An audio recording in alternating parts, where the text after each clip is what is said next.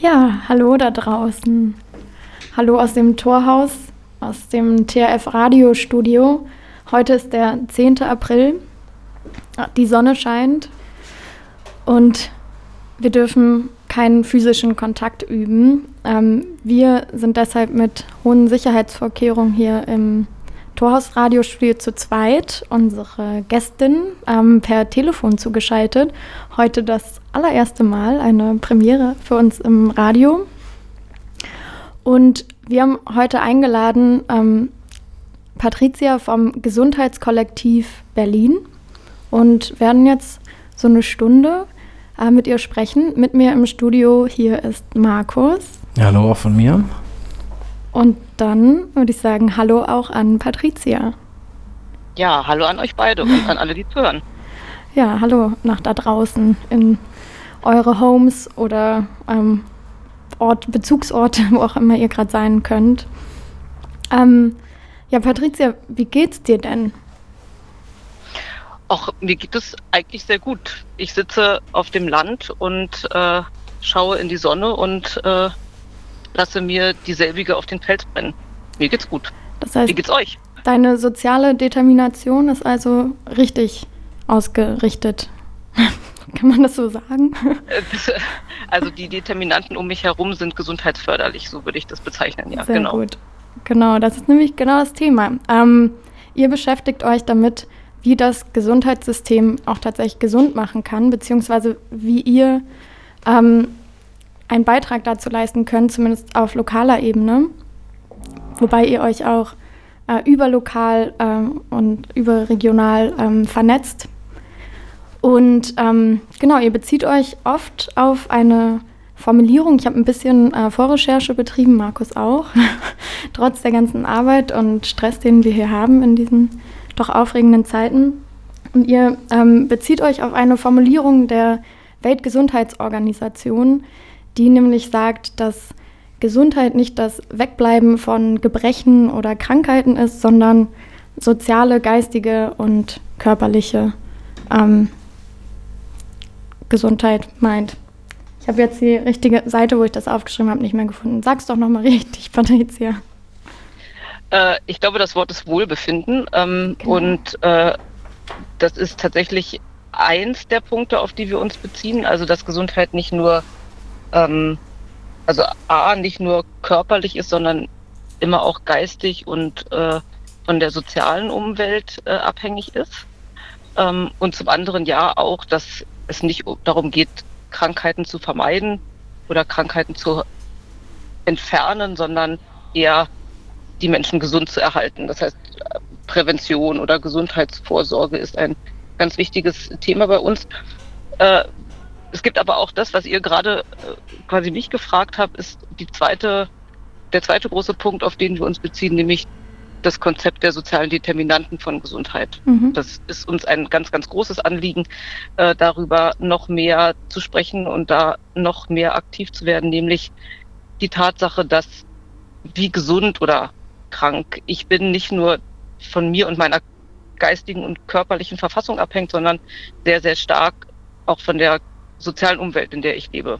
Also von äh, meiner Arbeit, meiner Wohnung, meinen Sozialkontakten, meinen Bildungsstand, meiner Familie. Also das, was sozial um mich herum ist, beeinflusst meine Gesundheit mindestens genauso stark wie was ich esse, was ich trinke, welche Impfungen ich habe, welche Bakterien oder Viren mich befallen mögen oder welche anderen Erkrankungen ich aus meinem Körper heraus bekomme. Und wie weit äh, oder inwiefern versucht das äh, Gesundheitskollektiv in Berlin, inwie inwiefern versucht ihr jetzt in eurem, eurem äh, Projekt das äh, zu berücksichtigen in, in, eurer Versorgung? Also vielleicht musst du dazu auch erst noch mal ein paar Sätze dazu sagen, was eigentlich das GECO, so, so kürzt ihr euch ja ab, was das eigentlich genau für ein Projekt ist. Ja, gerne. Also das Gesundheitskollektiv ist eine von mehreren Gruppen, die derzeit deutschlandweit aktiv sind und äh, das Ziel haben, sogenannte Stadtteilgesundheitszentren aufzubauen. Stadtteilgesundheitszentren sind anders als das, was man normalerweise so aus der Gesundheitsversorgung kennt, nicht ärztliche, medizinische, physiotherapeutische Praxen, sondern tatsächlich größere Einheiten, in denen ganz viele verschiedene Berufsgruppen, die sich näher oder ferner mit der Gesundheit beschäftigen, zusammenarbeiten. Das können klassisch die Physiotherapeutinnen, Physiotherapeuten sein, Logopädie, Ergotherapie, Ärztinnen und Ärzte, Pflegekräfte. Dazu gehört aber auch, wir hatten es vorhin ja gesagt, biopsychosozial, auch Personen, die in der sozialen Arbeit arbeiten, aber auch Menschen, die beispielsweise in der Stadtplanung arbeiten könnten, Menschen, die äh, in der psychosozialen Beratung arbeiten können. Also ein ganz breites Feld an Berufsgruppen sollen dort zusammenarbeiten. Ihr habt sogar Jurist, da, Juristinnen und Juristen mit dabei, oder? Genau, das gehört auch dazu. Es gibt ja auch viele verschiedene juristische Fragen wie zu Miete oder zu Arbeitsrecht.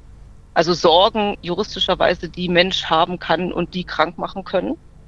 Auch da wollen wir versuchen zu unterstützen, weil wir Gesundheit und Krankheit als ein sehr breites Feld betrachten mhm. und gerne schauen wollen, wo liegen eigentlich die Ursachen dafür, dass sich jemand gerade krank fühlt und äh, wie können wir idealerweise an der Ursache angreifen und, und nicht an dem Symptom. Und wie, wie, wie habe ich mir das praktisch vorzustellen? Ich komme zu euch in die Praxis, also du kannst, du kannst mich da gleich gerne mal korrigieren und habe Rückenschmerzen oder Kopfschmerzen und äh, dann werde ich erstmal aufgenommen von einer, ähm, äh, einer Pflegekraft oder einer, einer Ärztin oder einem Arzt und dann spricht die Person mit mir und danach werde ich weitergereicht an, ähm, an eine Sozialarbeiterin, wenn das für nötig erachtet wird, oder an einen Anwalt, der mir mein, auch über mein Mietproblem spricht? Oder, oder wie wird, äh, wie wird dieser, diese, diese, ähm, ja, diese multiprofessionelle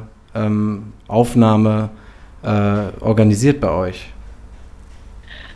Also bei uns in Berlin, wir sind ja noch relativ früh in der Entwicklung dieses Stadtteilgesundheitszentrums. Ein bisschen weiter sind äh, unsere äh, Freundinnen und Freunde in Hamburg, die dort schon seit über einem Jahr äh, arbeiten in der Poliklinik Hamburg im, im Hamburger Stadtteil Veddel. Äh, die haben als allererste von uns angefangen. Da funktioniert es so, genauso wie wir uns das perspektivisch auch bei uns vorstellen werden. Äh, die Menschen kommen dorthin und nehmen zunächst einmal eine der Angebote in Anspruch, die wir anbieten. Das kann eine soziale Beratung sein, das kann eine psychologische Beratung sein, das kann eine ärztliche Behandlung sein. Äh, und diejenigen, die, die diese Menschen als allererstes sehen, versuchen zu erkennen, welche anderen Berufsgruppen noch gut beteiligt sein könnten an diesem Behandlungsprozess und vermitteln die ganz, ganz schnell weiter. Und äh, diese Weitervermittlung geht deswegen so schnell, weil diese Berufsgruppen unter einem Dach arbeiten. Also du bekommst nicht einen Zettel, auf dem steht, geh übermorgen zu dem und dem Amt oder zu dem und dem, zu der und der Praxis hin und lass dich dort weiter behandeln, sondern diejenigen, die dann mit dir weiterarbeiten, äh, befinden sich auf dem gleichen Gang direkt nebenan und du kannst direkt dorthin gehen. Gehst quasi nicht verloren auf dem Weg von einem zum anderen. Und ähm, die Berufsgruppen, die dann an deiner Behandlung beteiligt sind, setzen sich regelmäßig zusammen und tauschen sich aus, ob sie mit dir gemeinsam auf dem richtigen Weg sind. Und so funktioniert das. Zusätzlich, ich habe gelesen, dass auch ähm, geplant ist, dass gemeinsame Fallbesprechungen gemacht werden. Kann ich mir genau. das dann so vorstellen, dass dann ähm, eine Juristin, die sich auf ähm, äh, Mieten, ähm, die Mietenthematik spezialisiert hat, zusammensitzt mit ähm, einer Kinderpsychologin und einem ähm, einem Physiotherapeuten so, oder nur noch ähm, ähm, breitere Konstellationen, dass, ähm, die sich dann zusammensetzen? Genau, es würden sich die zusammensetzen, es werden sich die zusammensetzen, die direkt mit dir als Patientin oder als Patient arbeiten. Also wenn du jetzt ein Rückenschmerzproblem mhm. hast, welches dich beispielsweise äh, aufgrund einer belastenden Arbeitssituation oder einer belastenden Wohnsituation, was dadurch entstanden ist, mhm. dann würde sich die Physiotherapeutin mit der Ärztin oder dem Arzt und zum Beispiel der Sozialarbeiterin oder der Juristin zusammensetzen und sagen, okay, wie können wir denn Mona am besten helfen?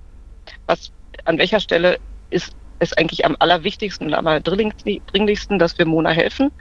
Und wie arbeiten wir Hand in Hand, dass zum Beispiel erst die eine Person, dann die andere und dann die dritte Person Mona hilft oder wir alle drei gemeinsam? Das müssen wir dann miteinander besprechen. Idealerweise bist du selbst auch dabei, übrigens in dieser mhm. Fallbesprechung. Also auch du wirst ganz normal quasi als Teil des Behandlungsteams gesehen, weil du ja am allerbesten weißt, wie der Tag bei dir abläuft, welches deine akuten Probleme sind. Und es soll eigentlich nicht so sein, dass die Expertinnen über dich sprechen und dir dann die Lösung präsentieren, sondern das Ziel ist eigentlich, mit dir gemeinsam einen guten Weg zu finden, der dir und deinen Bedürfnissen gerecht wird. Das ist lustig, ich fühle mich schon ähm, viel besser jetzt, wo du das gesagt hast. Alleine diese Vorstellung, dass ich diese Betreuung oder dass sich jemand ähm, sich meiner Probleme so ganzheitlich annimmt, fühle ich mich jetzt schon einfach gesünder auf. Genau, das war auch die Gegenfrage von Patricia am Anfang an dich. Das, die hast du, glaube ich, überhört, wie es dir eigentlich, eigentlich, geht, Mona. Geht. Ja, soll ich das jetzt beantworten? Ja, ja. Oh ja, sag doch mal. Hm. Ja, spannend. Also es ist ein eine Achterbahn der Gefühle die letzten Wochen. Ich wäre eigentlich im Urlaub gewesen. Dann bin ich nach vier Tagen wieder zurückgekommen, konnte diesen Urlaub nicht machen. Die letzten Tage waren sehr aufwühlend und anstrengend. Ähm, viele Nachrichten gelesen, statt ähm, mir irgendwelche Städte anzugucken und Richtung, ähm, Richtung Meer zu fahren mit dem Zug.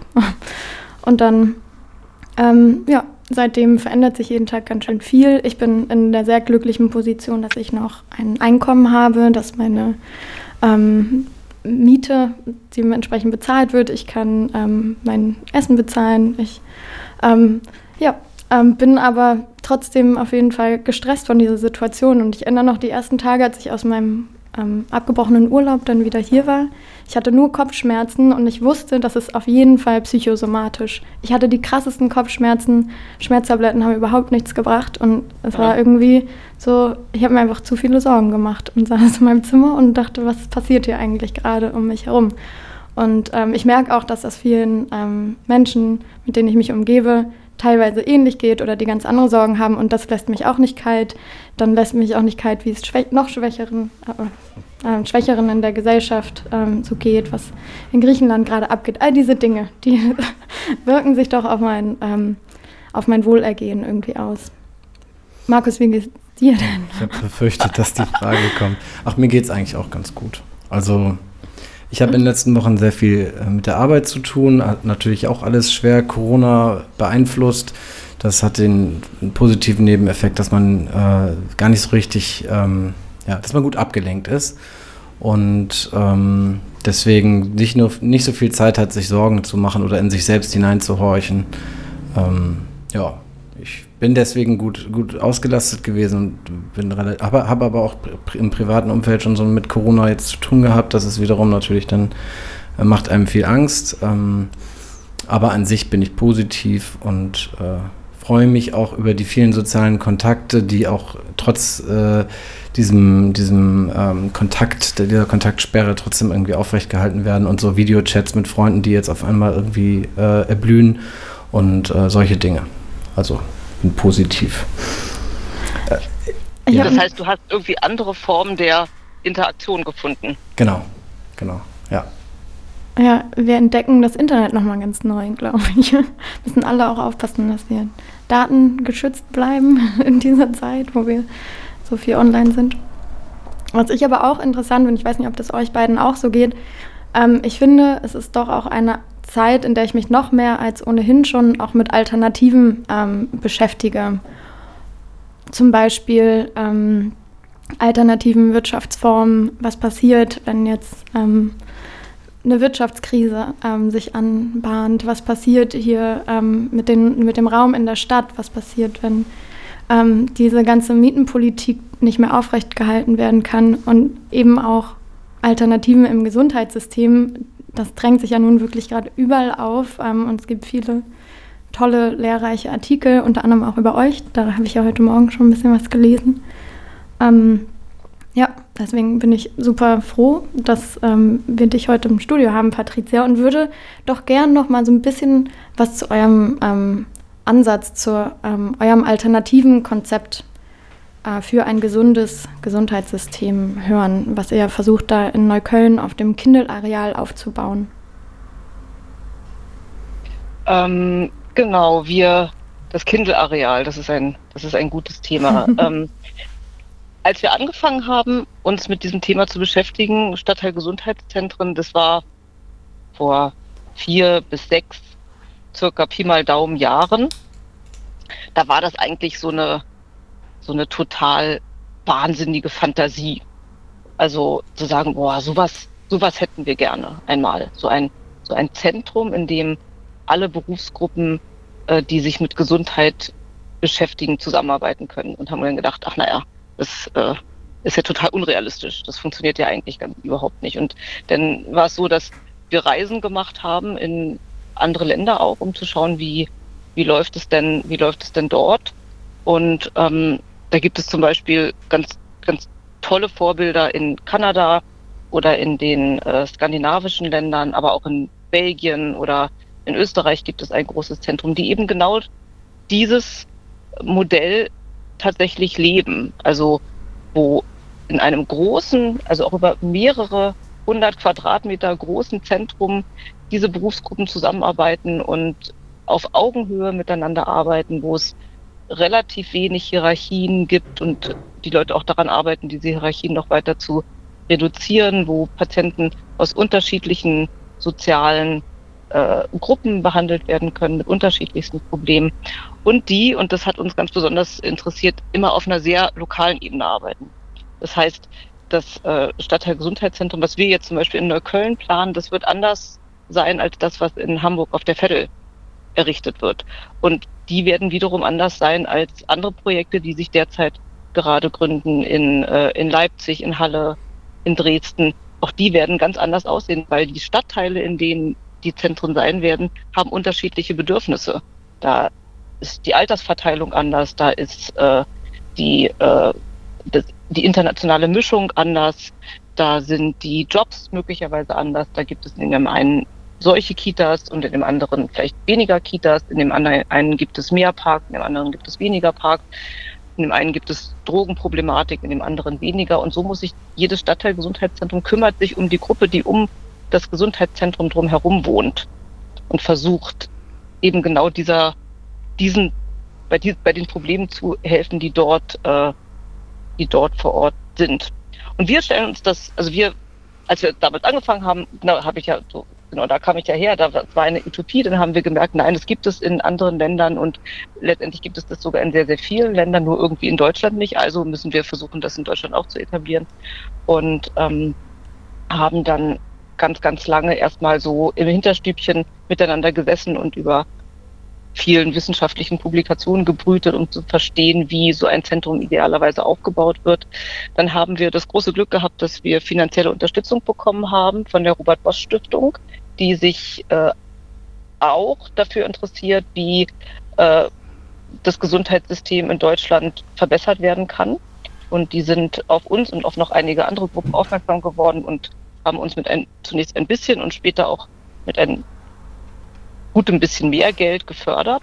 Und das hat uns das Leben sehr viel leichter gemacht. Und so konnten wir äh, das Konzept des Gesundheitszentrums noch weiter ausbauen. Und wir konnten auch guten Gewissens ähm, uns an einem Projekt beteiligen, was auf dem Areal des, der ehemaligen Kindelbrauerei im Rollberg-Kiez gerade entsteht. Dort wird nämlich ein großes Haus gebaut und äh, dieses Haus soll verschiedene soziale Projekte beherbergen und unter anderem unser Gesundheitszentrum, wo wir auf äh, zwei ähm, Stockwerken mit über 500 Quadratmeter tatsächlich die Arbeit machen werden können, die uns vorschwebt.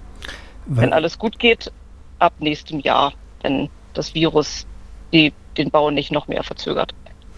Da habe ich jetzt schon äh, ganz viele Fragen, die sich da aufdrängen. Ich versuche die mal nicht zu vergessen. Also unter anderem interessiert mich natürlich, wie, wie euer Stand jetzt gerade ist und wie es dann ab nächstem Jahr dann losgehen soll. Aber das, da kommen wir dann hoffentlich gleich noch drauf. Du hast jetzt schon so ein bisschen den Blick über den Tellerrand äh, gewagt ähm, nach Kanada. Ähm, Deutsch, also mir drängt sich die Frage auf, warum gibt es das denn in Deutschland bisher nicht? Also warum ist dieser Ansatz, dieser ich nenne es jetzt wieder multiprofessionell. Ich weiß nicht, ob das der richtige ist. Das ist aus dem Bildungsbereich, nennt man das oft so. Ich weiß nicht, im Gesundheitsbereich. Also dieser Ansatz, dass man eben auch auf diese verschiedenen sozialen Determinanten auch mehr schaut. Ähm, warum ist der in Deutschland bisher überhaupt nicht verbreitet? Hat das auch was mit dem Thema so hm, Privatisierung, Kommerzialisierung zu tun? Soll jetzt keine Suggestivfrage sein, sondern es frage ich mich wirklich, ob das direkt schon der, die Verbindung ist. Vielleicht kannst du da was zu sagen. Noch eine quasi eine zweite Teilfrage. Wenn, also ich habe als Patient ähm, mache ich, habe ich auch schon so oft diese Erfahrung gemacht. Ich habe irgendein Wehwehchen und, ähm, und gehe zum, geh zum Arzt oder zur Ärztin und alleine schon, ähm, das, mein Anspruch ist, erstmal kurz zu erzählen, was, was ich jetzt für Erfahrungen schon mit meinem Wehwehchen gemacht habe. Also wie lange begleitet mich das schon, wann beobachte ich das, wie, wie wirkt sich das bei mir aus und so weiter. Da habe ich dann in wirklich 80 Prozent der Fälle schon das Gefühl, der, der Arzt oder die Ärztin fährt mir schon über den Mund, hat gar keine Zeit, sich das anzuhören, ist vielleicht auch der Ansicht, dass das keine Rolle für ihn oder für sie spielt, wo ich immer denke, das muss doch, ähm, muss doch irgendwie relevant sein für, für, die, für die Ärztin oder für den Arzt, das erstmal zu erfahren, was ich überhaupt schon für ein, ne, was ich überhaupt für ein Problem mitbringe. Und ähm, das sehr eindimensional dann geguckt wird vom, ich sage jetzt mal vom Augenarzt, wird dann genau auf die Augen geguckt und aber auch auf nichts anderes. Ähm, und dieses Problem habe ich schon bei ja, vielen Ärztinnen so entdeckt. Deswegen habe ich auch das Gefühl, dass so Osteopathen oder alternative Heilmedizin irgendwie dann boomt, weil, weil man dort das Gefühl hat, die Ärzte hören einem zu, haben irgendwie Zeit, sich das auch ganzheitlich anzuschauen. Ähm, das, äh, warum ist das? Äh, dieses offensichtliche Problem, warum, warum besteht das in unserem doch so toll ausfinanzierten, reichen Gesundheitssystem? Ähm, okay, ich fange mal mit der ersten Frage an. Warum mhm. ist es in Deutschland nicht so wie, wie zum Beispiel in Kanada? Ähm, das ist natürlich auf der einen Seite historisch gewachsen. Also, dass wir in Deutschland ähm, eigenständige, unabhängige, quasi selbstständige Arzt, Ärztinnenpraxen haben, das hat sich das hat sich einfach in Deutschland so entwickelt. Das, da muss man, braucht man jetzt gar nicht kein großes, kein, keinen großen Wurf oder keine große Strategie dahinter sehen, sondern das ist ein Teil davon ist, dass es sich historisch entwickelt hat. Ein wichtiger Punkt, der dazu beigetragen hat, ist, dass Deutschland im Gegensatz beispielsweise zu Kanada kein staatliches Gesundheitswesen hat. Das heißt, in Deutschland ist die Versorgung, äh, die, die medizinische Versorgung in den allermeisten Fällen eine Privatangelegenheit von den was wir sozusagen in den, im Fachdeutsch Leistungserbringer nennen. Also Leistungserbringer sind diejenigen, die bei uns in der medizinischen Versorgung tätig sind. Ärztinnen, Ärzte, Physiotherapeutinnen, Ergotherapeutinnen und so weiter.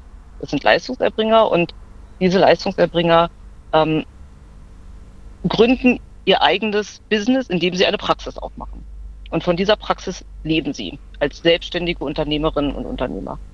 Ähm, in Kanada beispielsweise gibt es das so gut wie gar nicht. Auch in Skandinavien gibt es das so gut wie gar nicht, dass Menschen sich selbstständig machen mit einer medizinischen Profession, sondern da wirst du als Heilmittelerbringerin oder als Ärztin angestellt bei einem kommunalen Gesundheitszentrum. Da bist du Angestellte wie deine anderen Kolleginnen und Kollegen in diesem Zentrum auch. Hier in Deutschland bist du als Ärztin in der Regel selbstständig niedergelassen oder du bist in einer Großpraxis angestellt. Was in Deutschland nicht geht, ist, dass verschiedene medizinische Berufsgruppen unter einem Dach quasi im selben, in derselben Unternehmung, in, in, in derselben Firma quasi arbeiten. Das heißt, in einer Arztpraxis arbeiten Ärzte, Ärztinnen und Pflegekräfte, also medizinische Fachangestellte, die mitarbeiten. Da kann nicht einfach eine Physiotherapeutin mitarbeiten. Die Physiotherapeutin hat ihre eigene Praxis um die Ecke. Warum, ja, warum ist das so? Ist das, das verboten, ja? Das ist, das ist tatsächlich verboten in Deutschland, weil ähm, das liegt eben daran, an diesem historisch gewachsenen, jeder hat seine eigene, sein eigenes Business. So, und wenn ich jetzt sage, es gibt das Physiotherapie, die Physiotherapiepraxis hier und die ärztliche Praxis dort, dann ist es ja in Deutschland auch so, dass du kannst ja nicht einfach zur Physiotherapie hingehen. Du brauchst ja eine Überweisung von der Ärztin, um zur Physiotherapie zu gehen. So, das heißt, die Ärztin, auch das ist in Deutschland relativ speziell, dass den Ärzten meistens die Kompetenz oder dass, die, dass denen eine sehr hohe Kompetenz zugeschrieben wird, auch die ähm, Fähigkeiten oder die, die Leistung der anderen medizinischen Berufe mhm. zu bestimmen. Ja, also du gehst zur Ärztin hin, sagst, ich hab's am Rücken, dann schreibt dir die Ärztin eine Überweisung, schickt dich zur Physiotherapeutin. Die Physiotherapeutin führt dann die ärztliche Anweisung an dir aus. So ist es quasi auf dem Papier. In der Realität ist es meistens anders, aber so ist es sozusagen, so ist die, so ist die Struktur. So, wenn jetzt die Physiotherapeutin und die Ärztin in einer Unternehmung arbeiten würden, dann ist die Befürchtung da, dass das quasi eine Gelddruckmaschine wird. Also dass, dass die Ärztin sagt, ach, ich überweise mal einfach alle Leute zu der Physiotherapie bei mir im Haus, weil dann verdiene ich ja nochmal extra. Dann kommt ja auch nochmal durch die Physiotherapie Geld rein. Mhm. Entschuldigung. Und deswegen versucht man diese beiden Berufsgruppen zu trennen, um sicher zu gehen. Und das, der Hintergedanke ist vielleicht auch gar nicht so verkehrt zu sagen, die Überweisung zur Physiotherapie darf nur aus medizinischen Gründen stattfinden, nicht aus wirtschaftlichen Überlegungen. Mhm. Also nicht, weil ich damit Gewinn mache, indem ich jemanden im Haus zu meiner Physiotherapie überweise. Ja, das heißt, die Überlegung ist gar nicht so verkehrt. Äh, nichtsdestotrotz führt sie dazu, dass äh, die Zusammenarbeit zwischen den beiden Berufsgruppen natürlich schwierig ist. Und auch dazu führt auch dazu, dass natürlich jede wiederum dieser einzelnen Berufsgruppen auch das natürlich für sich das wirtschaftliche Interesse hat, weil es ja die eigene Praxis ist, das eigene Überleben, das eigene Geld, was du damit verdienst. So, also hätten wir ein staatliches Gesundheitswesen und würden alle Berufsgruppen unabhängig davon, was genau sie machen, in einem gemeinsamen Zentrum angestellt werden können, könnten sie viel besser zusammenarbeiten, als wenn sie jeder für sich eigenständig, selbstständig sind.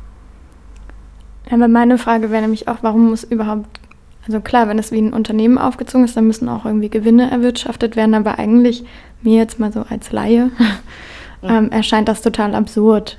Also ich meine, mir ist das natürlich auch klar, dass das ähm, so ist, aber es ist ja schon ähm, die Frage, warum muss Gesundheit da zur Ware werden? Warum ähm, muss da eine ein Geldwert hintergelegt werden. Und dann, ich meine, es gibt ja eben auch im Zuge der Privatisierung von Krankenhäusern, also es ist ja dann letztendlich auch irgendwie zu einer Art Fabrik teilweise geworden. Also ich beziehe mich da auf diesen mhm. Krankenhäuser statt Fabriken, auf die ja. ähm, Bewegung, die da aus der Charité entstanden ist.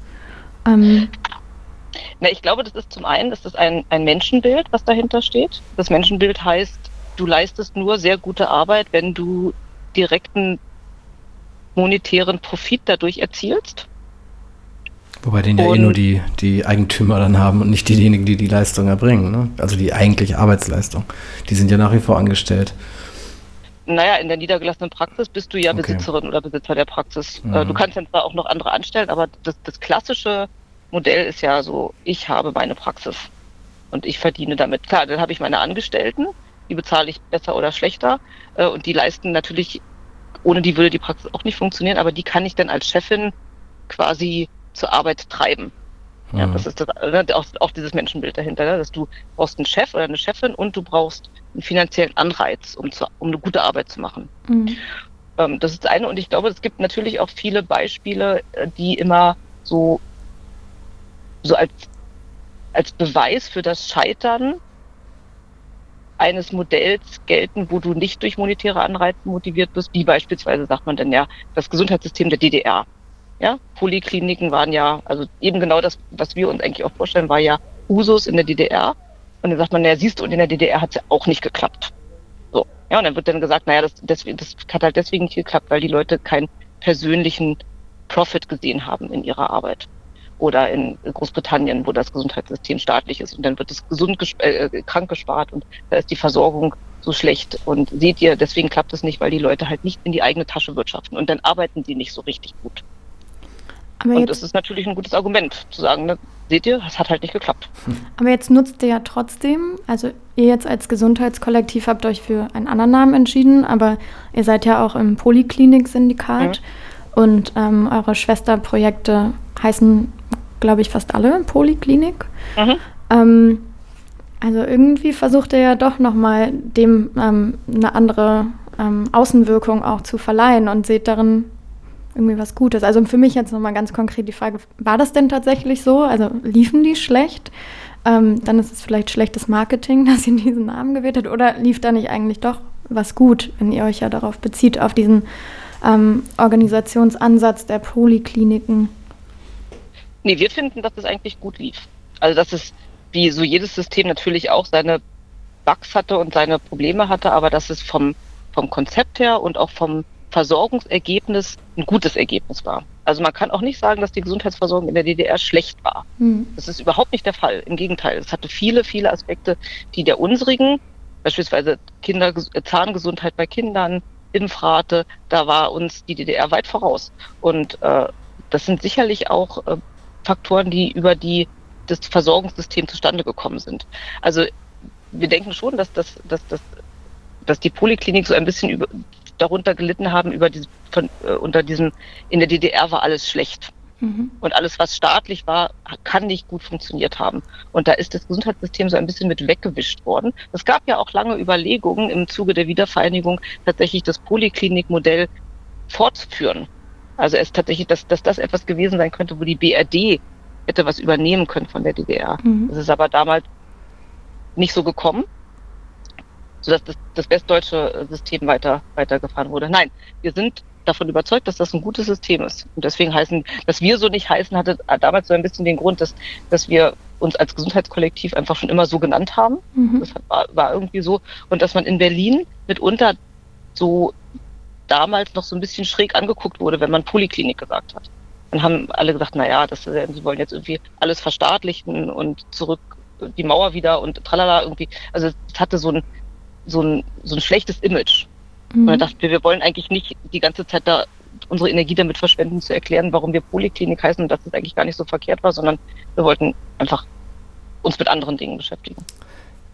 Ich habe noch eine, eine Verständnisnachfrage, weil du auch ja. vorhin gesagt hattest, dass das äh, deutsche System da halt privatwirtschaftlich äh, organisiert ist und nicht staatlich. Ähm, das bezieht sich jetzt nur auf die ambulante Versorgung oder also die, die Krankenhäuser waren ja lange, lange Zeit schon größtenteils staatlich oder liege ich da falsch und sind eigentlich erst in den letzten, äh, weiß, weiß nicht, zwei Jahrzehnten ja stark privatisiert worden, oder? Genau, die, die Privatisierung hat zugenommen im Laufe der letzten 20, 30 Jahre, das stimmt. Und zuvor, Und heute, waren, zuvor waren die doch staatlich, oder? Davor waren sie staatlich oder kirchlich. Also das waren, also die konfessionellen Träger waren schon immer sehr stark, also evangelische, katholische, das jüdische Krankenhaus. Also das ist eine große Trägerstruktur, die gibt es schon immer. Und äh, das staatliche, die, die kommunalen Krankenhäuser, die gibt es auch schon immer. Es gab auch schon immer private Krankenhäuser, die waren früher weniger und kleiner. Und das hat tatsächlich massiv zugenommen, so dass du heute, dass sich der Markt heute tatsächlich aufteilt in kommunal, in konfessionell und in private Träger für Krankenhäuser. Und kannst du vielleicht mal beschreiben, ähm, was für eine Auswirkung diese Privatisierung aus eurer Sicht halt hat auf die medizinische Versorgung? Ähm, also wir sehen diese, die, also wir, wir arbeiten ja auch mit dem Projekt Krankenhaus statt Fabrik zusammen, Mona, was du eben schon mal äh, kurz angesprochen hattest, äh, was auch der, ähm, der Privatisierung der Krankenhäuser relativ kritisch gegenübersteht, wobei ähm, die Privatisierung ist nicht das einzige Übel, was es gibt äh, im derzeitigen so stationären System. Natürlich führt die oder hat die Privatisierung äh, den Hintergrund oder den Hintergedanken, dass auch so wie wir vorhin gesprochen hatten über die niedergelassenen Praxen, dass Krankenhäuser in privater Hand effektiver arbeiten würden. Das heißt, das Gesundheitsbudget äh, ist ja ein sehr, sehr großes in der Bundesrepublik. Es wird sehr viel Geld für Gesundheit ausgegeben und natürlich, und das finden wir auch alle gut, ist es gut, effektiv zu arbeiten. Also das Geld muss gut eingesetzt werden. Das sind versicherten Gelder, die muss man gut und effektiv und äh, sparsam einsetzen. Und die Hoffnung war die, wenn wir Krankenhäuser privatisieren, dann würden sie eben genau dieses tun die vorhandenen Mittel sparsam einzusetzen. Was man dabei vergessen hat, war, dass private, äh, dass private Träger auch Gewinn erwirtschaften wollen. Das heißt, das, was durch Einsparung überbleibt, fließt ja nicht ins System zurück, sondern verbleibt bei den Besitzenden der Krankenhäuser. Damit wird dieser, diese Hoffnung nach äh, Effektivierung ein bisschen ad absurdum geführt. Weil dann effektivierst du zwar, aber hast nicht das Einsparpotenzial durch die, durch die Effektivierung. Und äh, was aber viel schlimmer ist oder viel, viel dramatischer eigentlich ist, etwas, was dem sich alle Krankenhäuser unterwerfen müssen, ist nämlich das Abrechnungssystem hm. in der stationären Ver Versorgung. Ne? Diese sogenannten DRGs, also Diagnosis Related Groups heißt es. Das heißt, dass äh, dass die Krankenhäuser für die Behandlung eines einer Erkrankung Geld bekommen Und nicht, wie es früher war, für die Anzahl an Tagen, die ein Mensch im Krankenhaus verbracht hat. Du bekommst für die Behandlung einer Erkrankung Geld. Und je schneller du diese Erkrankung behandelst, umso wirtschaftlich günstiger ist es für ein Krankenhaus. Ja? Also wenn sie das schaffen, das zügig zu behandeln, bekommen sie genauso viel Geld, wie wenn sie dafür länger brauchen. Ähm, Im Prinzip auch gar nicht so eine verkehrte Idee, muss man sagen, wenn sie nicht dazu geführt hätte, dass äh, Krankenhäuser sparen, sparen, sparen und in aller Regel am Personal sparen, weil das Personal ist immer noch das teuerste im Krankenhaus.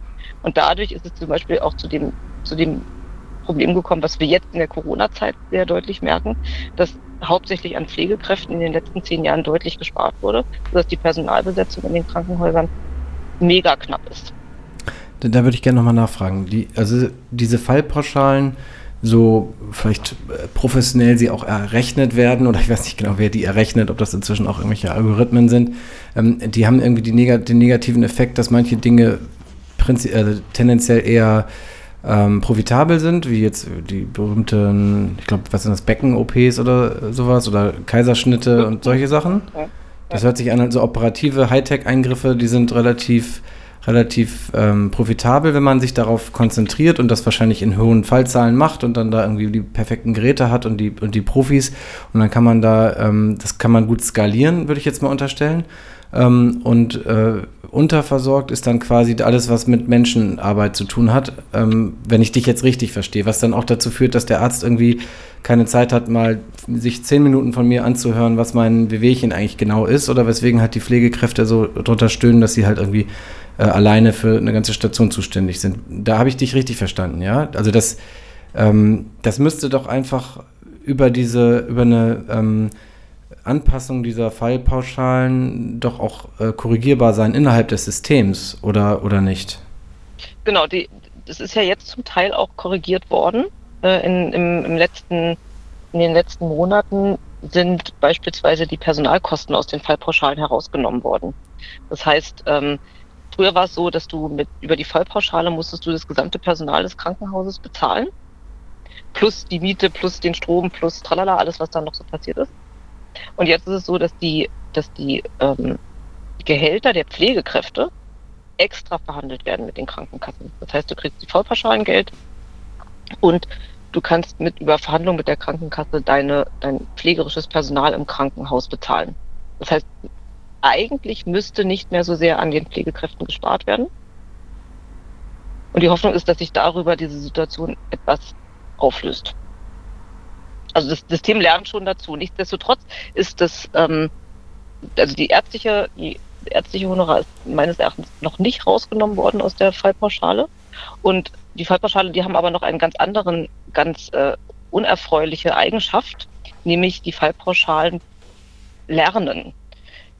Sie lernen, also sie, die, das Fallpauschalensystem schafft es ja, dass die, äh, dass die Behandlungen schneller werden. Ja, also ich will verdienen, deswegen versuche ich effektiv zu behandeln. Ich versuche möglichst schnell und möglichst ressourcensparend zu behandeln. Das heißt, meine Behandlung kostet mich weniger, aber dass ich jetzt weniger für die Behandlung ausgebe, wird gemessen und wirkt sich zukünftig auch auf die Fallpauschalen wieder aus. Weil dann wird gesagt, naja, jetzt habt ihr die Blinddarme ja alle in drei Viertel der Zeit gemacht. Dann können wir ja die Kosten für die Fallpauschale Blinddarm reduzieren. Ja, das heißt, in zwei Jahren kriegt man für den Blinddarm weniger als heute. Jetzt mal so ganz grob und platt gesagt. Mhm. Das heißt, du musst dich noch mehr anstrengen, um Gewinn zu erzielen, ne, weil das, was du dich schon angestrengt hast, ist ja jetzt normal. Da bist du gar nicht mehr besser. Das heißt, du musst noch schneller werden, um wiederum Gewinn zu erzielen. Was denn dazu führt, dass zwei Jahre später wieder die Vollpauschale reduziert wird. Ja, das heißt, das ist, ein, das ist eine, eine Spirale, die da, äh, die da entstanden ist, die dazu führt, dass es immer schneller und immer schneller gehen muss. Und trotzdem ist es aber ja so, dass an irgendwelchen Stellen das Geld auch nach wie vor äh, ganz gut abgegriffen wird, oder? Oder also die, gut, das hast du vorhin gesagt, die Konzerne oder die, die Eigentümer machen schon dann irgendwie ihr, ihr, ihren Gewinn und den ähm, zahlen sie dann als Dividende oder so aus und das System an sich wird immer, soll immer sparsamer, effizienter ge, ge, gemacht werden. Genau, das ist letztendlich die, die kapitalistische Logik, die dahinter steht, genau. auch das ist nicht, nicht zwingend immer schlecht. Also wenn du sagst, du hast beispielsweise, das, was, was du vorhin gesagt hast, was immer herangezogen wird, ist ja die Hüfte. Ja, also die Hüft-OPs, äh, Hüftprothesen, also so künstliche Hüfte oder künstliche Knie. Natürlich ist ein Krankenhaus, das 600 davon im Jahr macht, wahrscheinlich besser als eins, was 10 davon im Jahr macht. Das kann, kann das einfach besser. Mehr Übung, mehr Routine und werden damit auch schneller, natürlich was ich 600 Mal mache, mache ich schneller, als wenn ich es nur 10 Mal mache und jedes Mal von vorne überlegen muss, was ich da tue. Ähm, das heißt, und damit werde ich aber auch besser. Das heißt, schneller ist nicht immer falsch. Schneller kann auch gut sein. Schneller kann auch sein, ja, ich bin einfach erfahrener und besser in dem, was ich da mache. Aber das kann man halt nur für bestimmte Fälle auch so statuieren. Die, die alte Omi, die äh, multiple oder die, die, die, die komplex erkrankten Menschen, die kriegst du nicht schneller behandelt. Für die brauchst du eine Menge Zeit und dieses Konzept kannst du nicht mehr effektivieren oder nur wenig effektivieren. Da brauchst du Zeit und verschiedene Berufsgruppen, um die komplexen Probleme zu verstehen. Eine Hüfte ist kein komplexes Problem. Das ist ein Gelenk und das wird behandelt und dann ist die Sache gegessen. Aber ja, jemand, der, der oder die drei oder vier verschiedene chronische Erkrankungen hat, in einer sozial schwierigen Situation sich befindet, das kannst du nicht so einfach effektivieren. Und das denkt das System aber nicht mit. Die werden, diese Fälle werden auch nicht so gut vergütet im DRG-System. Aber jetzt gerade in, ähm, in dieser Zeit von ähm, Corona verändern sich ja doch Dinge, die vorher so nicht möglich gewesen wären. Ähm, die Deutsche Krankenhausgesellschaft hat gefordert, dass das DRG, also dieses Fallpauschalensystem, komplett pausiert wird bis Ende des Jahres und ähm, Stattdessen wurden aber jetzt ähm, Kompensationszahlungen ähm, versprochen. Ich weiß nicht. Ähm, mhm. Und die Bundesregierung hat angeordnet, verschiebbare Behandlungen ähm, zu pausieren, zahlt auch da Kompensation. Also jetzt scheinen ja doch im Moment Dinge in Bewegung zu kommen, die vorher ähm, nicht so ähm, bewegbar schienen.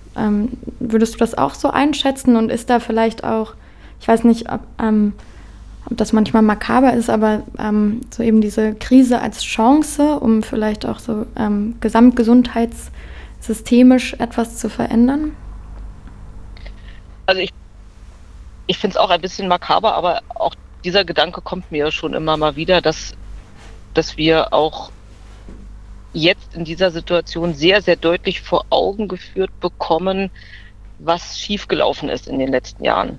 Und dass wir jetzt vielleicht die Chance haben, daran was daran etwas zu ändern. Also was ich total beeindruckend finde, ist, wenn man sich so die Talkshows anguckt, wie auf einmal über Pflegekräfte gesprochen wird. Mhm. Ja, da wird gesagt, oh, die Pflegekräfte, die verdienen so wenig Geld und das ist so ein harter Job und äh, das ist, äh, das ist äh, ja so, so schwer zu machen. Und natürlich, dann sagen alle, natürlich müssen die Pflegekräfte mehr Geld verdienen. Das, was die Gewerkschaften schon seit Jahren fordern. Ja, und seit Jahren wird es gefordert. Ja. Und in, in alle Initiativen sagen genau das. Die sagen, Pflegekräfte akademisieren, besser bezahlen, äh, die auf, auf Augenhöhe bringen mit den anderen medizinischen Berufen, äh, viel mehr Einfluss äh, in die Gestaltung von Prozessen im Krankenhaus äh, haben zu lassen. Das wird, genau, es wird seit ach, unendlich langer Zeit propagiert. Und auf einmal sagen alle, Natürlich muss das so sein. Also das finde ich schon grotesk. Aber nun gut, ja, wenn man sagt, na gut, dann wegen meiner sollen die das gerne so sagen, wenn daraus auch Handlung erfolgt. Also auch wenn man dann sagt, okay, jetzt müssen wir da auch wirklich substanziell was ändern. Wenn jetzt alle Pflegekräfte zwei Monate lang 500 Euro mehr aufs Konto kriegen und danach gehen wir zurück zu Normal, nützt uns das überhaupt gar nichts. Mhm. Das wird überhaupt nicht, da wird kein Mensch freiwillig Pflegekraft werden, der es vorher oder die es vorher nicht auch schon wollte. Sondern das muss sich, das muss sich total grundlegend ändern.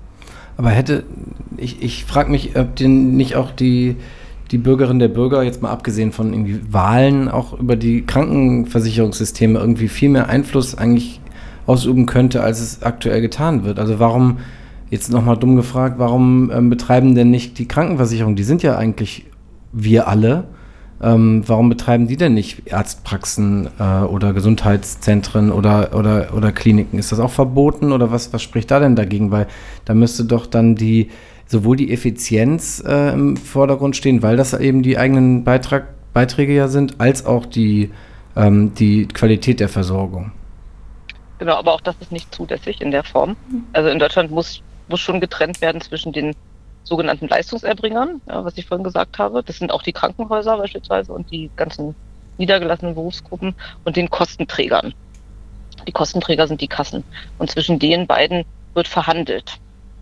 Das ist auch ein, ah, okay. ein, ein, Handelssystem. Ja. Ich gebe Geld und dafür kaufe ich Leistung von jemand anderem. Und äh, die, die Kosten tragen, betreiben selber keine Praxen. Aber es ist in anderen Ländern anders. Das ist auch nicht, nicht, das muss auch nicht so sein. Also in den USA ist es gang und gäbe, dass die Krankenversicherungen eigene Praxen betreiben und die Menschen dann bei Krankenversicherungen angestellt sind, die Ärztinnen, Ärzte oder die Pflegekräfte. Und wie ist die ähm, Erfahrung damit? Ist das, läuft das gut? Sind das irgendwie sozialere oder, oder, oder ja, bessere äh, Systeme? Es läuft eigentlich auch nicht viel besser, muss man sagen, weil auch Krankenversicherungen sind Wirtschaftsunternehmen. Auch Krankenversicherungen wollen mit dem Geld, das ihnen zur Verfügung steht, gut wirtschaften. Sie wollen auch Überschüsse äh, kreieren. Sie wollen, in Deutschland werden diese Überschüsse jetzt nicht in als Rendite ausgeschüttet, aber sie werden aufgehoben für schlechtere Zeiten. Das heißt, auch hier hast du natürlich ein, ein System, was, was Effizienz erfordert und was äh, ähm, nicht zwingend die, die Versorgung oder den, die Bedarfe in einer Bevölkerungsgruppe im Vordergrund hat. Also es, es gibt, glaube ich, kein optimales Modell. Ich denke, das Modell, so wie es derzeit besteht, ist gar nicht so verkehrt. Also das ist so, das ist so eine Balance of Power irgendwie. Also es gibt die, die aufs Geld achten und es gibt die, die auf die Versorgung achten. Und die beiden müssen miteinander aushandeln, wie Gelder eingesetzt werden. Das Problem ist nur, wenn auf der Versorgerseite auch aufs Geld geachtet wird, dann sind ja quasi beide gucken in die gleiche Richtung. Und dann ist die, dann ist sozusagen der, der Einfluss der, der, der Versorgungsqualität nicht mehr so hoch. Und der müsste viel mehr gestärkt werden. Im Augenblick geht es hauptsächlich darum, wie Krankenhäuser, wie Arztpraxen wirtschaftlich überleben und nicht, welche Leistungen sie sinnvollerweise anbieten. Um nochmal auf euer ähm, Konzept zu sprechen zu kommen, sprechen zu kommen. ähm, für euren Ansatz reicht eine Finanzierung durch das Kassensystem aber nicht, richtig? Ich habe gelesen, ihr habt inzwischen drei Kassensitze, die jetzt erstmal im Exil aufgebaut werden, bis euer ähm, Gebäude bezugsfertig ist. Ähm, was, für, was für einen Wunsch könntest du dann formulieren? Ähm, was wär, also wie sähe euer ähm, optimales Finanzierungsmodell aus? So mal ganz ganz, ganz kurz besprochen, weil wir eigentlich nur noch ein paar wenige Minuten Und, haben. Ui, ist die Zeit aber schnell vergangen. Ja, also was wir uns vorstellen, ähm, was wir uns wünschen. Wir haben eine relativ konkrete Vorstellung eigentlich davon, was wir uns wünschen. Wir wünschen uns, dass, ähm, dass wir eine Pauschale bekommen, entweder pro behandelte, behandelte Person in unserem Zentrum oder sogar pro Mensch in unserem Einzugsgebiet eine Pauschale, die wir einsetzen können für die Versorgung dieser Menschen. Egal, ob wir davon ärztliche Leistung bezahlen, pflegerische Leistung, Physiotherapie, Kunsttherapie, Blumenstecken, keine Ahnung, Ernährungsberatung oder aber auch das Einrichten von Fitnessparcours oder das Malen eines Zebrastreifens oder die Einrichtung einer 30er-Zone, damit äh, die Luftverschmutzung sinkt. Ja, also, dass wir sagen können, wir haben den, den wir, wir messen oder wir erkennen die Bedarfe der Gesundheitsförderung in unserem Umkreis und das Geld können wir diesen Bedarfen entsprechend ausgeben. das ist unser Wunsch. Ja. Egal welche Berufsgruppe es, äh, es äh, konsumiert am Ende des Tages. Ihr bekämt, ihr bekämt eine Pauschale pro, pro Mensch, der dann in eurem Kiez, in eurem Einzugskiez mhm. wohnt oder pro äh, Patient in Anführungsstrichen, Bürgerin, äh, die bei euch äh, aufläuft und sich in der Praxis meldet oder wie wäre das? Entweder oder, beide Modelle wären möglich. Also das eine ist das Modell tatsächlich nur die zu bezahlen, die kommen, also eine sozusagen die Leistungserbringung an einem Persön an einem Menschen mhm. zu bezahlen. Und das andere wäre zu sagen, kümmert euch um die Gesundheit in diesem Stadtteil. Ja, also wenn ich sage, wir, wir, also es wäre möglicherweise günstiger, bestimmte Straßen was ich eben gesagt habe, eine 30er-Zone einzurichten, dann kommt es ja nicht einzelnen Menschen zugute. Das kann ich ja nicht auf eine Person abrechnen. Da kann ich ja sagen, ich habe nicht, ich habe ja nicht für Mona diese 30er-Zone eingerichtet, sondern für Mona und alle anderen Menschen, die in dieser Straße wohnen. Das heißt, da hätte ich gerne eigentlich am liebsten eine Pauschale dafür. Mhm. Beide Modelle gibt es. Ne? Also diese populationsbezogene Pauschale, so nennen wir das. Also für die Population oder aber auch die Individualpauschale. Das müssten wir verhandeln. Beides hat seine Vor- und seine Nachteile. Aber nicht mehr so, wie es derzeit ist, dass die Ärztin kriegt das Geld für die ärztliche Behandlung, die Physiotherapeutin kriegt das Geld für die physiotherapeutische Behandlung, die Sozialarbeiterin kriegt das Geld für die soziale Behandlung und so weiter und so fort. Das macht die Sache echt wirklich wahnsinnig schwierig und jeder versucht sozusagen genug aus den Töpfen herauszuziehen für sich und die eigene Profession. Ihr seid ja auch ein gemeinnütziger Verein. Mhm. Mm, und das kommt mir immer mal wieder auf in so, ähm, in so Bereichen wie eben dem Gesundheitssystem. Warum ist das nicht komplett gemeinnützig? Also warum dürfen sich da überhaupt einige wenige so dann dran bereichern? Also in eurem Modell, wenn ihr jetzt gemeinnützig bleiben wollt, ähm, wird es ja wahrscheinlich keine Managergehälter geben. ähm, und wie du sagst, versucht ihr einen Ansatz, in dem ähm, das Geld, was ihr, ähm, was ihr reinbekommt, eben dann auch euren gemeinnützigen ähm, und gesundheitsfördernden oder ähm, schützenden ähm, Zweck reinfließt. Und ja. Genau, also das versuchen wir schon, dass wir, also wir zahlen tatsächlich keine Managergehälter. Mhm. Bei uns verdienen die Leute okay. Also es sind keine wirklich prekären Situationen, wenn man Vollzeit arbeiten kann. Mhm. Ja, Teilzeit ist ja immer, ein, immer eine schwierige Sache, aber würde man Vollzeit arbeiten, würde man okayes Geld verdienen. Das gilt für alle, bis auf für die Ärzte. Die Ärzte verdienen deut uns deutlich weniger als auf dem quasi freien Markt. Mhm.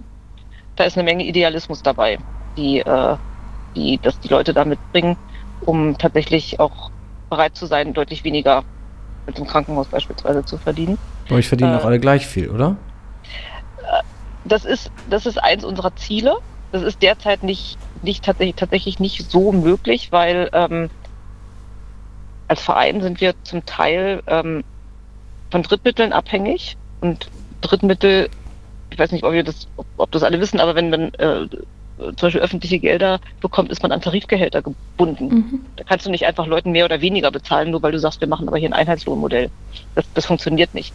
Äh, in der Praxis sind wir so weit, dass wir ähm, die Gehälter mehr und mehr angleichen und wir bewegen uns jetzt quasi so Schritt für Schritt und das ist ein sehr, sehr schwieriger Diskussionsprozess, Schritt für Schritt äh, zu einem Einheitslohnmodell oder zumindest zu einem Modell hin, in dem die Unterschiede nur möglichst gering sind.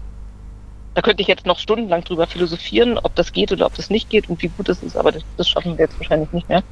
Aber unser Wunsch ist schon, ähm, auch da strukturell möglichst Augenhöhe herzustellen zwischen den verschiedenen Berufsgruppen. Ich hätte auch noch so viele Fragen, ehrlich ich gesagt. Auch. Ich glaube, wir müssen, um, wir müssen aber pünktlich Schluss machen, oder wie ist das? Ja, ich, ich habe noch Zeit, aber. Ja, wir, ich, Mona und ich haben auch noch Zeit und wir haben noch eigentlich wirklich viele Fragen vorbereitet, aber der, der, der nachfolgende äh, DJ ist irgendwie, steht schon in den Startlöchern. Also was mir noch ein Anliegen war, ganz kurz, ähm, ihr, ihr macht ja auch, ihr, ihr, wollt auch eine Art ja, Stadtteilzentrum oder Gemeinschaftsraum äh, schaffen ähm, und Hilfe zur Selbsthilfe. Menschen sollen sich bei euch auch quasi selbst organisieren, sich vernetzen können ihr wollt die, die, die Vernetzung auch im Kiez zu anderen ähm, Einrichtungen äh, stärken. Ne? Es ist jetzt nicht so, dass ihr jetzt quasi alles absorbieren wollt, sondern ihr wollt eigentlich eine Lücke ähm, ähm, füllen, die, die besteht und gar nicht unbedingt jetzt irgendwie die SozialarbeiterInnen aus der Nachbarschaft verdrängen, sondern eben halt auch vielleicht euch mit denen eng vernetzen. Das sind so Dinge, die, wo ich glaube, wo man auch noch ganze Gesprächsblöcke, glaube ich, mit füllen könnte, was ihr euch da ja. vorstellt, weil wir hier im Torhaus ja auch diesen Anspruch haben, irgendwie auch als Raum zu, für, für Partizipation und für ähm, Vernetzung zu, zu fungieren. Und es wäre super spannend gewesen, sich da auch nochmal auszutauschen. Auch wie ihr euch als, als Organisation ähm, äh, austauscht, wie ihr miteinander arbeitet. Das wären alles noch so Punkte, die mir jetzt irgendwie eigentlich noch unter den Nägeln brennen würden.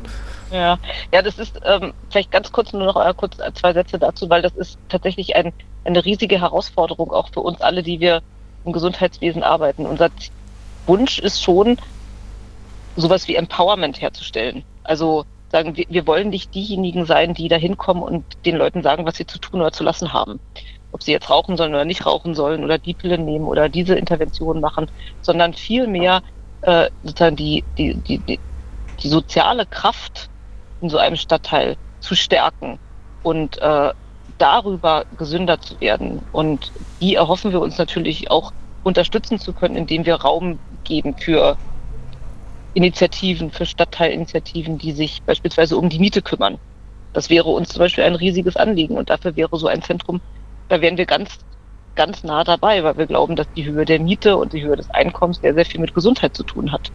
Gleichzeitig sind wir nicht Vermieterin oder Vermieter, können da überhaupt nicht persönlich irgendwie eingreifen, aber wir können Raum bieten und die Menschen unterstützen dabei, sich zusammen zu rotten und äh, etwas einfach zu tun für ihr, für ihre Gesundheit im, im weitesten Sinne. Aber das ist immer schwer, ja. Also auch gerade in der Gesundheitsversorgung wird man ja oft auch so ein bisschen als Alleswisser gesehen und häufig kommen Leute mit sehr hohen Bedürfnissen nach, hilf mir oder sag mir, wie es richtig ist. Und da müssen wir uns immer wieder zusammenreißen und sagen, nee, darum geht es nicht. Es geht nicht darum, dass wir wissen, wie es besser geht. Sondern es geht darum, dass man gemeinsam entdeckt, was hilft und was gut ist. Und das wird sehr, sehr lange auch für uns dauern, uns da so richtig einzugrooven, muss ich sagen. Das ist eine der größten Herausforderungen, die ich sehe für das Zentrum. Ich finde, euer Ansatz klingt schon ziemlich fantastisch, ehrlich gesagt. Man will sofort irgendwie dabei sein und, und mitmachen. Nicht nur Patient sein, ich, sondern. Dann, dann, darf ich doch den kurzen Werbeblock ja, sagen. Unbedingt. Also www.geco-berlin.de ist unsere äh, Internetseite. Wir haben auch einen Facebook-Auftritt. Ähm, da kann man uns unter Geco Berlin finden. Ähm, wir haben uns vernetzt mit, äh, mit vielen Initiativen äh, deutschlandweit unter dem, hast du schon gesagt, Poly Stichwort Poliklinik-Syndikat. Wir sind ein gemeinnütziger Verein und von Spenden zum Teil abhängig. Das heißt, wer noch Geld locker hat oder eine reiche Erbtante hat, dann sind wir immer offen für sowas. Ähm, und wir freuen uns auch über Menschen, die noch bei uns mitmachen äh, aus den verschiedenen Gesundheitsberufen. Herzlich willkommen. Ja, denn Danke. mehr von euch ist besser für uns. Oder für alle. Das, das war noch so ein Schlachtruf der ja, ähm, genau. Charité. Genau. Den finde ich, irgendwie, der lässt sich so toll auf alle möglichen ähm, Transformationsprojekte ansetzen. Und ähm, ich gehe da voll mit Markus mit und ähm, hätte auch total Lust mitzumachen. Und wir beschäftigen uns ja hier mit einem 300.000 Quadratmeter großen leerstehenden Flughafengebäude. Und ich denke, hier, hier sollte, oh. wenn nicht ein riesiges ähm, tolles, wunderschönes, ähm, spaßiges, offenes für alle äh, Gesundheitszentrum aus diesem ganzen Flughafen entsteht. Denn wie ich das jetzt verstanden habe, darf auch ein Kino, also eben auch Spaß und Wellness und Erholung, äh, muss eben auch für alle zugänglich sein und auch rausgelöst werden ja. aus, ähm, aus so neoliberalen Strukturen. Also finde ich, entweder wird das ganze Flughafengebäude ein Gesundheitszentrum oder hier finden ganz viele ähm, Platz. Also vielleicht wäre das ja nochmal eine Forderung, die ich mit aufnehme ähm, hier in unseren Forderungskatalog. Äh, wir brauchen Gesundheitszentren im Flughafengebäude. Das wäre super. Sind ja. wir gerne dabei. Also auf jeden Fall ist es vielleicht auch eine Chance, nochmal mit euch ins Gespräch zu kommen. Wenn, äh, wann, wann, denkst du denn, eröffnet ihr? Du meinst, wenn die Corona-Krise nicht dazwischen kommt, dann noch irgendwie in diesem Jahr? Nee, dieses nee. Jahr wird es leider nichts mehr werden. Ähm, ursprünglich war geplant Ende diesen Jahres. Also man kann äh, aufs Kindelgelände gehen, da steht ein großer Kran und da ist schon eine Grube ausgehoben und so. Ähm, Ende dieses Jahres war es geplant, dann kam Corona und dann sind einige und, und auch noch eine dicke Betonplatte und noch ein paar andere Dinge, die dazwischen kamen. Jetzt ist es äh, also irgendwann im ersten Halbjahr des nächsten Jahres. Wir hoffen schon im ersten Quartal, also wenn es noch kalt ist. Ist dann Baubeginn oder soll dann etwa schon nee, das Projekt fertig, fertig sein? Ge fertig? Gebaut wird jetzt halt schon und ähm, also jetzt ist da noch eine Grube und im, Grube. im, nächsten Frühjahr ist da schon ein Gesundheitszentrum. Beziehungsweise der ganze ja, Komplex heißt genau. Alltag und hat ganz ja. viel Platz für verschiedene Projekte. Dann hoffe genau. ich mal, dass wir vielleicht, vielleicht können wir auch mal zu euch kommen mit unserem fahrenden Studio und wenn ihr dann im nächsten Jahr dort vor Ort seid und, und, und am Laufen seid, dann habt ihr bestimmt noch total viel gelernt und, äh, und ganz neue Einblicke. Und ich würde mich sehr freuen, wenn wir dann vielleicht nochmal einen zweiten Teil dieses Gesprächs machen könnten. Warum so lange warten? Ich habe das Gefühl, dass dieser, das, ich fand es so spannend. Danke dir, Patricia, für, dein, für deinen Einblick in eure Arbeit. Ähm, ich würde eigentlich, ich, ich habe total Lust auf einen ähm, Teil 2 vor äh, Frühjahr nächsten Jahres. Aber mal schauen, das können wir dann nochmal gleich ähm, oder wann anders besprechen. Ich wäre auf jeden Fall dafür. Super. Ja, mir hat es voll Spaß gemacht. Danke für eure vielen Fragen und äh, ich würde mich freuen, wenn, wenn wir da weiter drüber sprechen. Ich finde es ein super Thema. Ja. Dankeschön. Danke. Danke, dass du die, ähm, die, dir die Zeit genommen hast. Und ähm, ja, wir, wir sind total äh, begeistert von eurem Projekt und, ähm, und freuen uns da irgendwie auch weiterhin vielleicht im Kontakt zu bleiben und sich auszutauschen. Und wir würden gerne mal bei euch zu Besuch kommen. Und äh, ja, und wir freuen uns auch, dass äh, an unsere Zuhörerinnen und Zuhörer, dass ihr alle ähm, uns so lange ähm, zugehört habt. Und ähm, wir wünschen euch auf jeden Fall allen noch einen schönen Tag. Mona, was, was möchtest du noch sagen? Ach, ich sag auch einfach Tschüss und ähm, Danke und ähm, nochmal raus. So, nutzt den Spenden-Button auf der ähm, Website vom äh, GECO, ähm, weil ihr macht super wichtige Arbeit. Also danke fürs Beantworten unserer Fragen. Ich fühle mich richtig wie so eine kleine Patientin, die so alle meine Fragen stellen durfte. Wobei Markus und ich haben ja schon gesagt, wir haben noch so viele. Ihr macht auch Community Organizing und so viele tolle Sachen, von denen wir, glaube ich, ähm, viel lernen können. Und ähm, genau, deswegen danke Ja, und, ähm, weiter. Danke euch. und tschüss. Tschüss. Tschüss. Macht's gut. tschüss auch nach da draußen.